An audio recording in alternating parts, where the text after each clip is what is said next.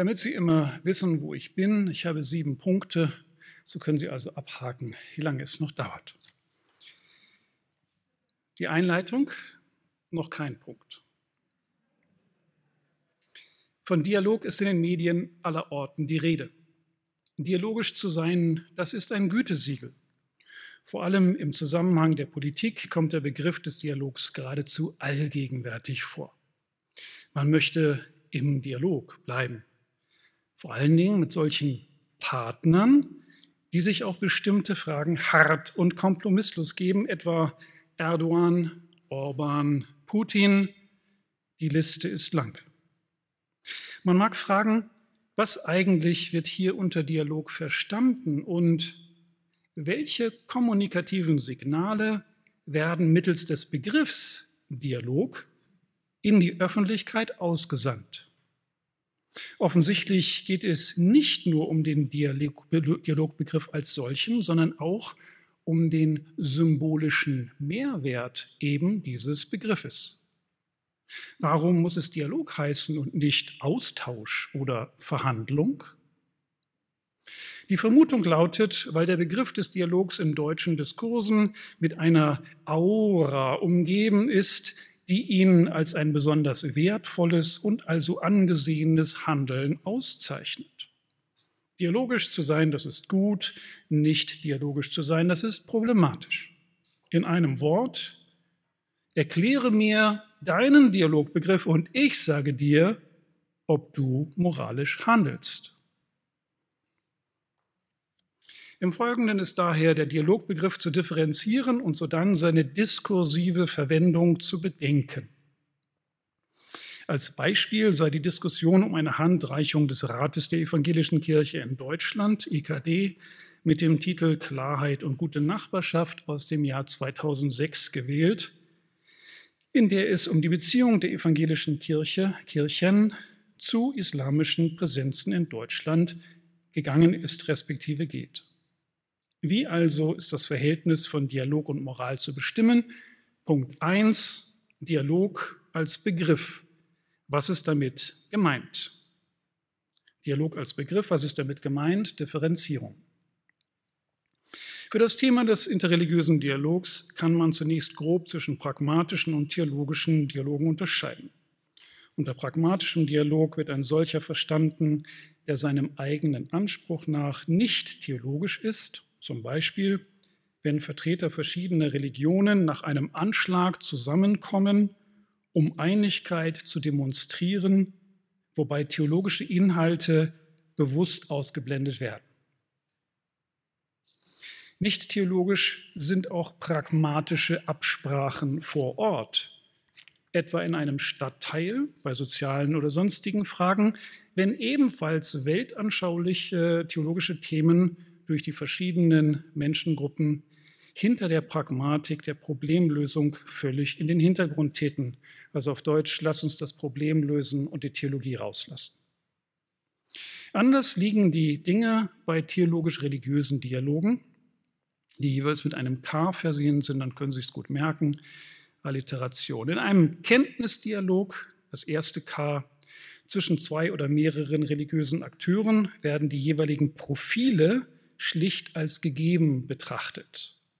Ein Profil meinetwegen christlich, eins islamisch oder eben buddhistisch. Es werden Vergleiche angestellt, wobei es zur Vergrößerung der eigenen Kenntnis kommt, die mittelbar auch zu graduellen Veränderungen des eigenen Profils führen kann. Also je mehr ich über den anderen weiß, mag ich vielleicht auch manche Vorurteile revidieren. Die Intention allerdings ist hier lediglich auf ein Mehr an Information ausgerichtet. Kenntnisdialog. Eine andere Art sind Konsensdialoge, zweites K. Wenn zwischen religiös ähnlich eingestellten Vertreterinnen verschiedener Religionen das Ziel darin besteht, ja, sich näher zu kommen. Das heißt, die Profile werden nicht als gegeben betrachtet, sondern sie werden als Problem empfunden, denn wenn die äh, Profile nicht so unterschiedlich wären, wären wir uns näher. Und wenn wir uns näher wären, gäbe es weniger Konflikte. So wenigstens die Meinung. Hier geht es dann nicht um eine investigative Hermeneutik, die Unterschiede herausfinden, sondern um eine assimilative Hermeneutik, die Ähnlichkeiten herausstellen. Im Dialog soll also eine größtmögliche Nähe hergestellt werden. Wiederum gänzlich anders, jetzt komme ich zum dritten K, Kontroversdialoge, bei denen die verschiedenen Profile weder als Gegebenheit vorausgesetzt werden, noch auch als ein Problem verstanden werden, sondern als ein Auftrag betrachtet werden. Mein christliches Profil beinhaltet einen Auftrag. Muslime sehen in ihrem Profil auch einen Auftrag und Buddhisten, Buddhistinnen ähnlich. Es wird weder eine investigative noch auch eine assimilative Hermeneutik verwendet, sondern eine argumentative Hermeneutik. Ziel ist dann nicht mehr nur ein Mehr an Information, auch nicht eine wie auch immer angestrebte Einheit, sondern die Entscheidung. Die Entscheidung für eine oder die andere Option. Denn hier geht es um religiöse Wahrheit. Man rechnet damit, dass diese religiöse Wahrheit, die normalerweise jemand in seiner eigenen religiösen Tradition gegeben sieht, also wenn ein Christ mit einem Muslim, einem Buddhisten, Buddhistin diskutiert, wird er die Wahrheit seiner eigenen sozusagen äh, religiösen Bedingtheit vielleicht doch erstmal voraussetzen. Er geht davon aus, sie wird sich selber durchsetzen. Also nicht, ich bin der tolle Prediger, der den Leuten erklärt, wie es ist, sondern der Heilige Geist wird, so Gott will, die Menschen für diesen Glauben öffnen. Aber eben in einem argumentativen Dialog. Dies aber erfordert, dass menschliche Akteure sowohl auf Manipulation verzichten, als auch auf das Ausüben von Druck. Mein Fazit lautet, dass es sich beim Thema Dialog um deutlich unterschiedliche Phänomene handelt, ob sie pragmatisch sind ohne Theologie oder ob sie theologisch sind. Und wenn sie theologisch sind, sind sie vollkommen unterschiedlich, ob sie ein Kenntnisdialog sind, ein Konsensdialog sind oder ein Kontroversdialog sind. Was also ist im Einzelfall mit Dialog gemeint? Und welche Form eines Dialogs kann man als besonders moralisch betrachten, meine Damen und Herren? Können Sie sich ja mal ein bisschen überlegen. Liebes Tagebuch. Ich habe dies und jenes Dialogverständnis. Wer nutzt welchen Begriff von Dialog, um mit ihm diskursiv etwas einzufordern oder aber etwas als allgemeingültig zu behaupten? Damit komme ich zum Punkt 2, Dialog als diskursives Instrument, welche Aura ist erkennbar. Also wir haben eben von dir verschiedenen Dialogbegriffen gesprochen und jetzt fragen wir, was mache ich denn diskursiv, wenn ich jetzt mit einem bestimmten Dialogbegriff quasi operiere und damit natürlich auch äh, Einfluss ausüben möchte. In christlich-kirchlichen Kontexten hat sich in den letzten 50 Jahren eine Dialogszene gebildet, in der trotz aller Unterschiedlichkeit ein Idealbild von Dialog kursiert, das in groben Strichen wie folgt umrissen werden kann. Ich rede jetzt aber vor allen Dingen von landeskirchlichen Zusammenhängen. Also in äh, anderen äh, christlichen äh, Kirchen ist das so ausgeprägt nicht. Also ich komme jetzt aus dem landeskirchlichen Kontext, das muss man wissen. Ein interreligiöser Dialog ist demnach erstens ein kommunikatives Geschehen, das unbedingt auf gleicher Augenhöhe zu geschehen hat bei dem es zweitens darum geht, sich offen gegenüber dem religiös anderen zu geben, bei dem es drittens darum geht, lernbereit zu sein und zu hören, bei dem es viertens unabdingbar ist, auch die eigene Sicht zu revidieren, zu verändern, so fünftens darum geht, sich in den anderen hineinzufühlen um damit sechstens ein möglichst tiefes Verstehen zu erreichen. Erstens gleiche Augenhöhe, zweitens offen sein, drittens lernbereit, viertens revisionsbereit, fünftens einfühlen, sechstens tieferes Verstehen. In der Praxis, und das ist jetzt wichtig, in der Praxis kann man von diesem Idealbild inspiriert nicht selten ein Verhalten christlicher Dialogteilnehmerinnen und Teilnehmer beobachten, das mit dem Willen geprägt, vom Willen geprägt zu sein scheint, sich bewusst und vorsätzlich beeindrucken zu lassen. Das ist für mich immer besonders als Religionswissenschaftler interessant, wenn Sie durch die Welt der Religion in Afrika und Asien überall von der letzten Hütte über den größten Tempel gehen, dann sind Sie nicht mehr so leicht zu beeindrucken. Aber hier ist sozusagen das Gefühl, ich muss mich beeindrucken lassen. Damit aber scheint der Begriff des Dialogs selbst, meine Damen und Herren, religiös aufgeladen zu werden, dass das, weil so verstanden wird, dass es sich in einen Dialog begeben, quasi eine religiöse, eine quasi religiöse Handlung wird. Wenigstens nach diesem Verständnis, auratischen Verständnis von Dialog. Als Ausweis der dialogischen Haltung gilt dann, sich innerlich der Option des anderen zu öffnen, die Religion des anderen anzunehmen, auch wenn man diesen Schritt dann letztendlich vielleicht doch nicht geht. Wahrhaft, wahrhaft dialogisch ist es, das ist so ein geflügeltes Wort in dieser Szene, wer fast zur Religion des anderen konvertiert wäre. Dieses Profil lässt deutlich erkennen, dass die Aura des Dialogsbegriffes diesen als besonders moralisch erscheinen lässt. Die Kriterien des Verstehens, sich Öffnens, Anerkennens des religiös anderen, des darin auf Frieden ausgerichteten Handelns, alles dies kann dann leicht im Sinne einer ganz besonders moralischen Haltung und Handlung verstanden werden. Im Hintergrund stehen dann die Kriterien der Herstellung interreligiöser Nähe, und damit des erhofften Friedens. Und jetzt mache ich einen Schnitt und möchte mit Ihnen nach dieser Exposition, Dialogbegriffe und Aura, auf die Fragen des Moralismusbegriffs oder des Moralbegriffs kommen und kommen dann mit dem Moralbegriff zurück auf das Dialogthema. Also ich möchte jetzt unterscheiden zwischen Moral und Moralismus. Für das Thema Moral ist von grundlegender Bedeutung, den Moralbegriff vom Begriff des Moralismus zu unterscheiden, weil andernfalls jede moralische Wertung als Moralismus diskreditiert werden könnte. Also wenn jede moralische Äußerung als Moralismus diskreditiert wird, dann brauchen wir uns gar nicht mehr zu unterhalten. Was also unterscheidet ein moralisches Urteil von Moralismus? Aus der philosophischen Diskussion sei lediglich auf zwei Arten von Moralismus hingewiesen, die mit den Begriffen Emotion und Partikularität verbunden werden können. Und eben diese beiden Begriffe von Moralismus werde ich gleich im nächsten Schritt dann auf das Thema Dialog anwenden. So differenziert der Philosoph Oliver Hallig zwischen moralischen Äußerungen als primären Sanktionen und als sekundären Sanktionen. Demnach ist ein moralisches Urteil, das sich auf Handlungen bezieht, die als verwerflich betrachtet werden, als eine primäre Sanktion zu bezeichnen. Das moralische Urteil drückt gleichzeitig moralische Gefühle aus und identifiziert etwas als verwerflich und damit abzulehnen. Also jemand tut etwas und jemand anders äußert sich dazu als moralisch und da ist natürlich dann das Emotion des Verwerflichen immer schon auch dabei.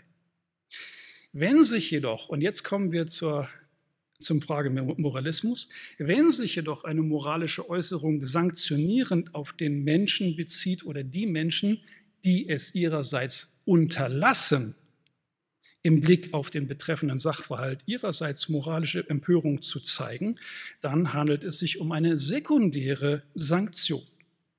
Der Moralist gibt durch sprachliche Äußerungen, Mimik und Gestik zu verstehen, dass er missbilligt, dass jemand anders seinerseits keine moralische Entrüstung über diesen Sachverhalt zeigt.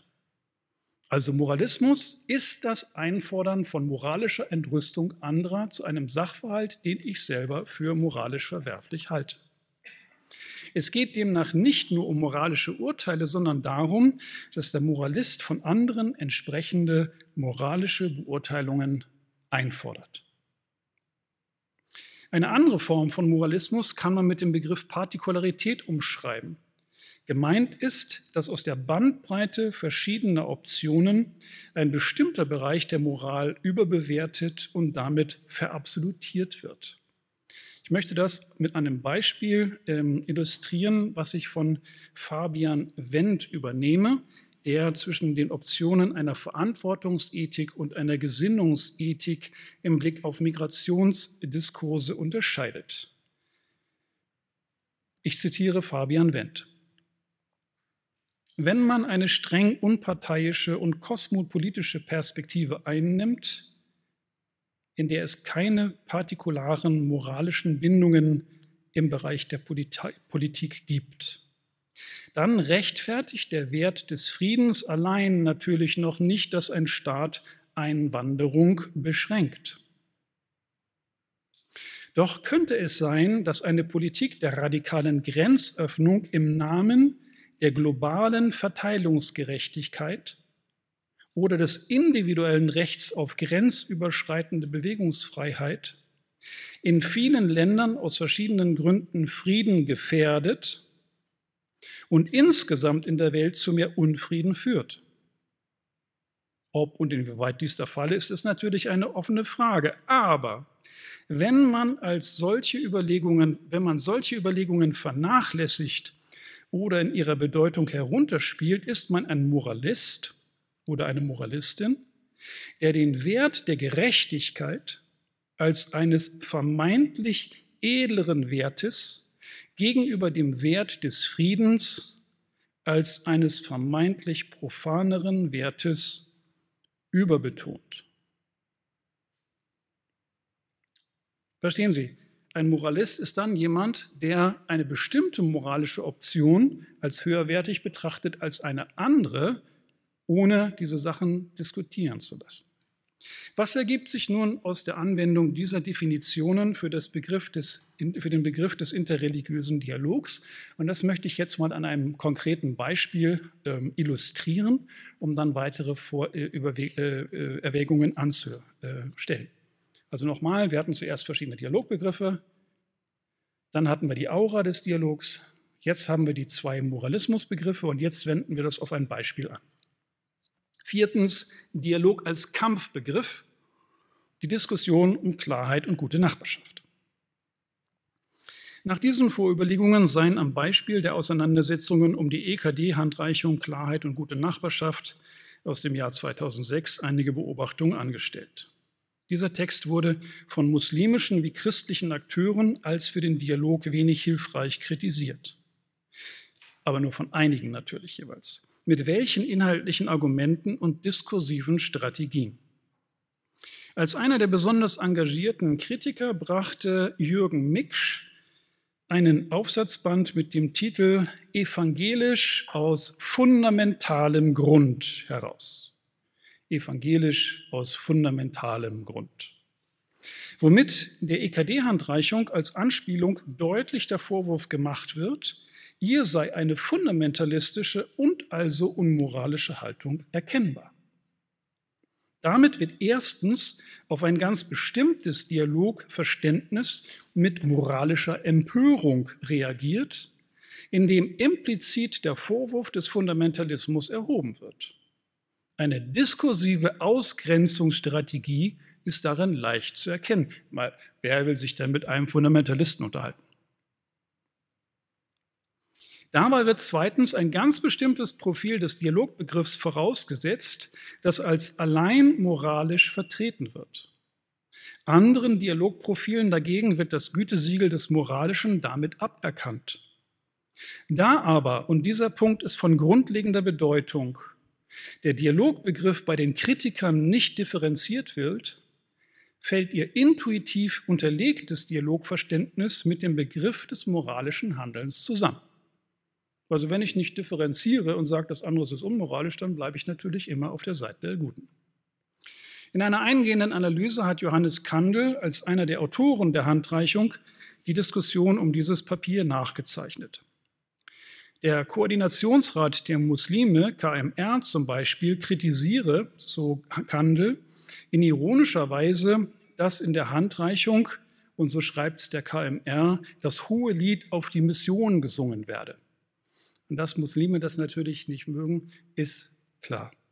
Wobei umgekehrt, so Kandel weiter, der Aufruf zum Islam, Da'wah, von Verbänden wie Miligörisch oder auch DITIB als selbstverständlicher Teil des eigenen Engagements gesehen werde.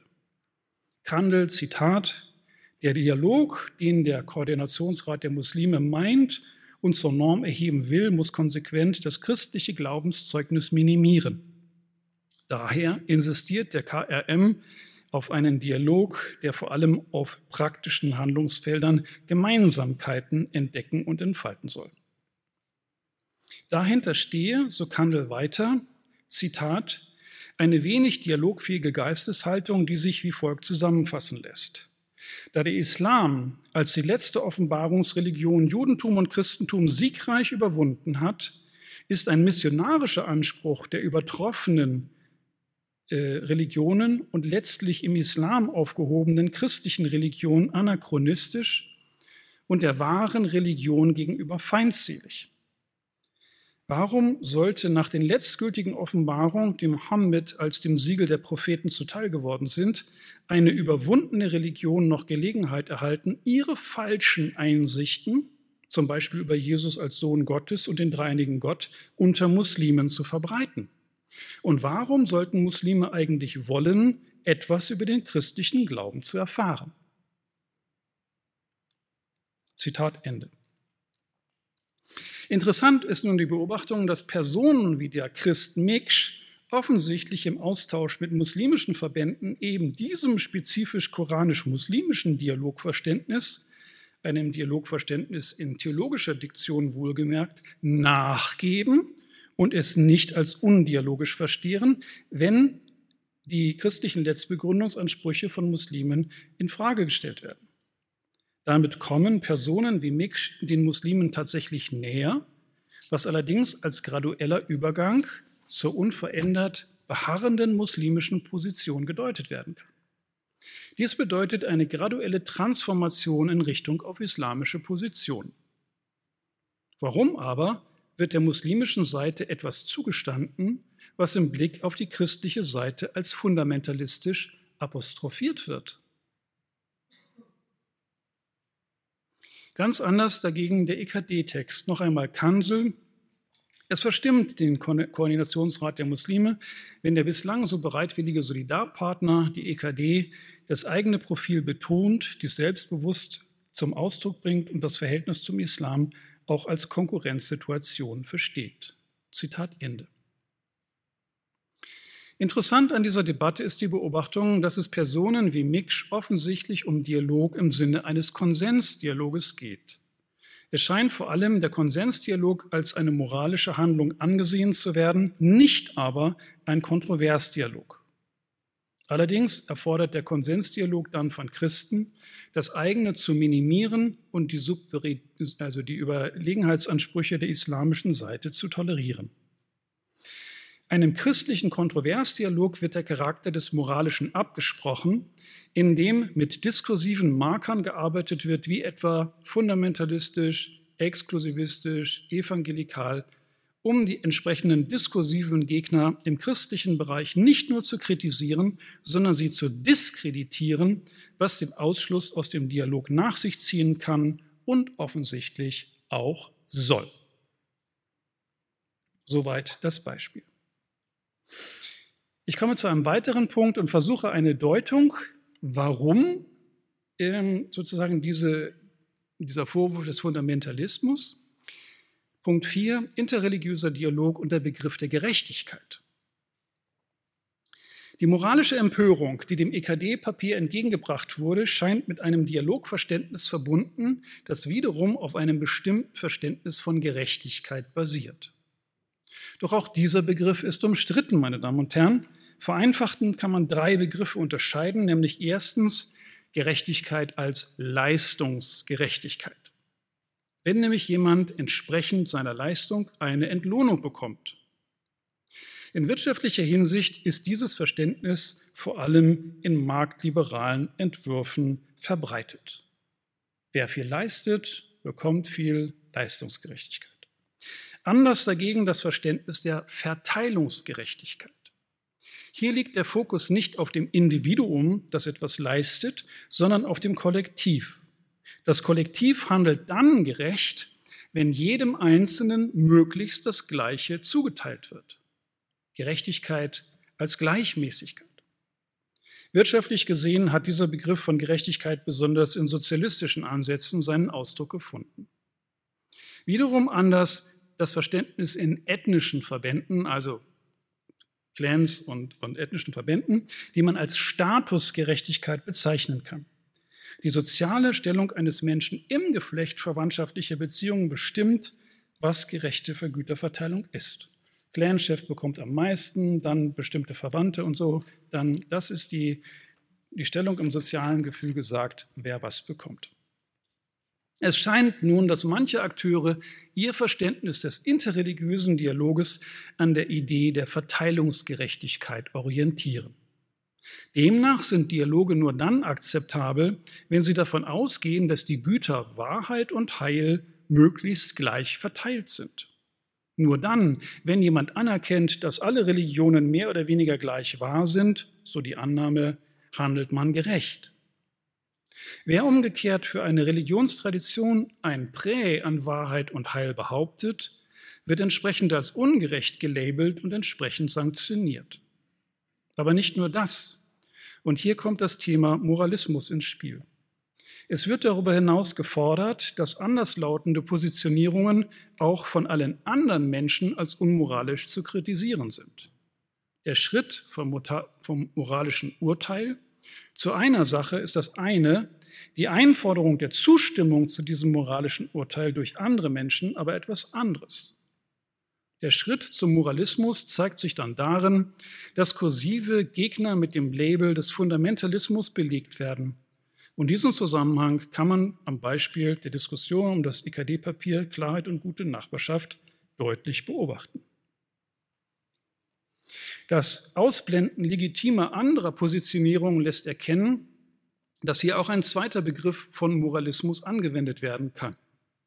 Wie am Beispiel der Migrationsfrage aufgezeigt, kann mit der einseitigen Orientierung an Gesinnungsethik jede moralische, jeder moralische Einwand einer Verantwortungsethik ausgegrenzt werden. Das Gleiche geschieht im Blick auf die Dialogthematik. Indem faktisch allein ein Konsensdialog als legitim erachtet wird, werden andere Aspekte von Wirklichkeit schlicht ausgeblendet. Dies betrifft zum Beispiel Fragen von Macht und Einfluss. So lässt sich beobachten, dass Vertreterinnen eines Konsensdialoges selten bereit sind, über legitime Interessen zu sprechen, etwa religiöse Geltungs- und damit auch Machtansprüche die darf es dann immer nicht geben. Wir sind uns ja alle einig, wir wollen darüber nicht reden, wir sind ja so nah aneinander. Vielmehr werden diese Aspekte regelrecht ausgeblendet. Gesucht wird offensichtlich nach einer Art von Harmonie, die nicht durch kritische Fragen und Geltungsansprüche gestört werden soll. Punkt 5. Dialogische Freiheit und der Begriff der Moral. Aus den bisherigen Beobachtungen sei an dieser Stelle die These abgeleitet, dass eine Verbindung der Themen Dialog und Moral dann problematisch wird, wenn sie darauf beruht, nur ein spezifisches Profil von Dialog als moralisch vertretbar zu postulieren. Die mangelnde Differenzierung stellt dabei, oft vielleicht unbewusst, eine diskursive Strategie dar. Demgegenüber sind kommunikative Mindeststandards für jedes Dialogprofil zu fordern, das als moralisch gelten soll. Also Dialog, kommunikative Standards sowohl für Kenntnis als auch für Kontrovers als auch für Konsensdialog. Dies aber bedeutet, verschiedene Dialogprofile nicht nur nach ihrer Intention, was will ich, nicht nur nach ihrem Ziel und ihrer Hermeneutik zu differenzieren, sondern auch nach möglichen emotionalen Befindlichkeiten, die eben nicht nur auf den sehr erklärungsbedürftigen Begriff von Harmonie reduziert werden dürfen. Es geht dann grundsätzlich darum, dass es in Dialogen eben auch Streit geben kann und muss, wenn es denn um robuste Dialoge sich handeln soll. Politische Debatten, meine Damen und Herren, werden mit großer Leidenschaft geführt, denn sie haben konkrete soziale Auswirkungen. Es geht um etwas. Dialogische Freiheit bedeutet dann, um Sachfragen, um ein Verständnis des guten Lebens mittels von Argumenten miteinander zu ringen. Eine solche dialogische Freiheit ist der Grundstein der freiheitlich-demokratischen und parlamentarischen Gesellschaft. Und dabei spielen die dialogischen Profile erstens von Verbreiterung und Vertiefung der Kenntnis eine Rolle, Kenntnisdialog, zweitens der Suche nach Kompromiss und Konsens, Konsensdialog, sowie drittens der Versuch, andere für die eigene Position zu überzeugen, Kontroversdialog. Jetzt kommt meine Frage. Warum ist zu fragen, sollte es sich denn bei interreligiösen Dialogen anders verhalten?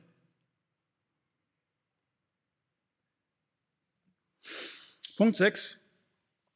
Gleich sind wir soweit durch. Moralische Wertung im Verhältnis von Rationalität, Emotionalität und Toleranz. Moralische Wertung im Verhältnis zu Rationalität, Emotionalität und Toleranz. In politischen Debatten geht es nicht nur um unverbindliche Gespräche, sondern um Inhalte, die sozial spürbare Auswirkungen haben. Es geht um mehrere Optionen, die als diskutabel erachtet werden. Beides gilt auch für interreligiöse Dialoge. Aussagen wie, ich stimme deiner Position nicht zu, ich weise diesen oder jenen Aspekt zurück, ich halte deine Sicht in wesentlichen Punkten für falsch müssen als legitim und diskursiv angemessen verstanden werden.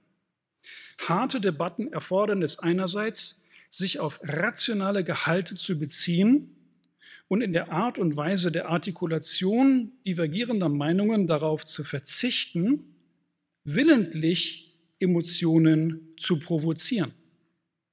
Etwa durch eine auch von Dritten als objektiv verletzend wahrgenommene Sprache.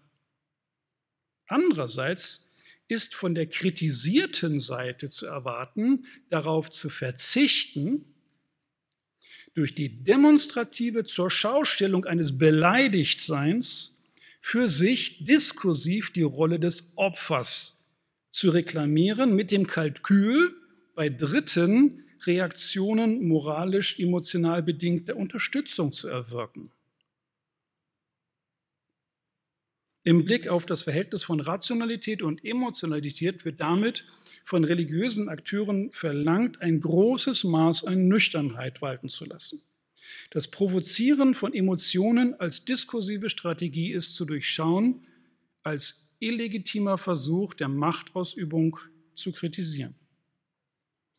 Dies aber bedeutet zugleich, jede Art interreligiöser Dialogaktivität nicht nur im Blick auf die darin geäußerten Inhalte zu verstehen, sondern darüber hinaus zugleich alle Aktivitäten als Aktivitäten in einer öffentlichen Arena zu verstehen, in der diskursiv um Deutungsmacht gerungen wird, Einfluss und Geltung. Damit aber, meine Damen und Herren, als in dieser öffentlichen Arena verliert moralische Wertung als solche ihre Unschuld, da sie in dem erkennbar ist, was sie eben auch ist, Mittel zum Zweck. In der Diskussion um die Handreichung Klarheit und gute Nachbarschaft wäre darauf zu achten gewesen, ob es nicht gerade die konservativen Moscheeverbände sind, die sich als beleidigt geben, also solche, die das eigene Recht auf die Verbreitung ihres Verständnisses von Islam besonders vehement vertreten, wohingegen Vertreterinnen eines moderaten Islam womöglich überhaupt kein Problem mit der Handreichung gehabt haben.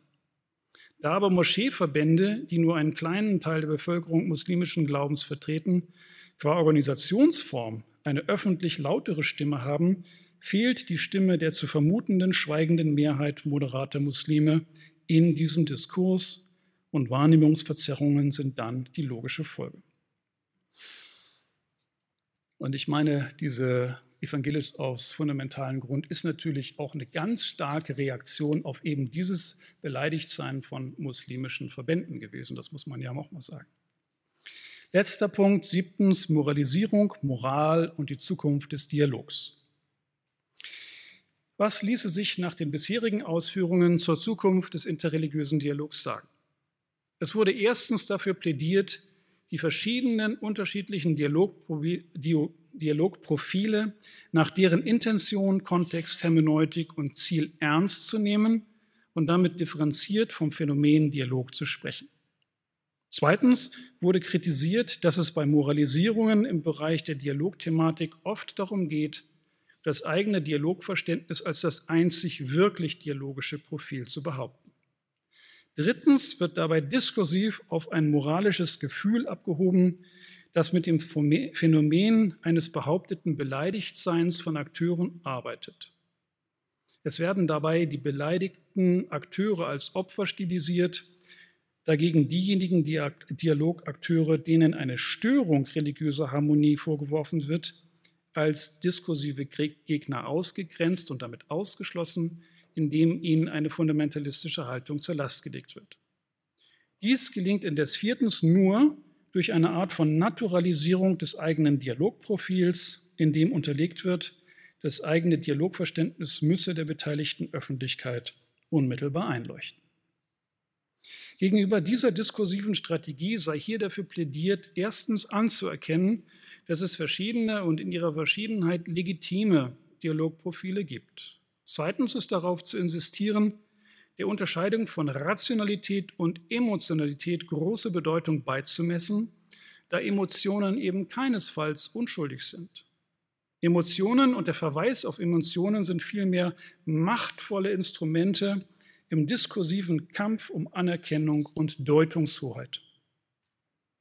Diesen Zusammenhängen wird innerhalb politischer Diskurse zu Recht immer wieder Aufmerksamkeit zuteil. Es ist darauf zu insistieren, dass interreligiöse Dialoge in keiner Weise eine heilige Sondersphäre darstellen, sondern nach ganz ähnlichen Prinzipien funktionieren.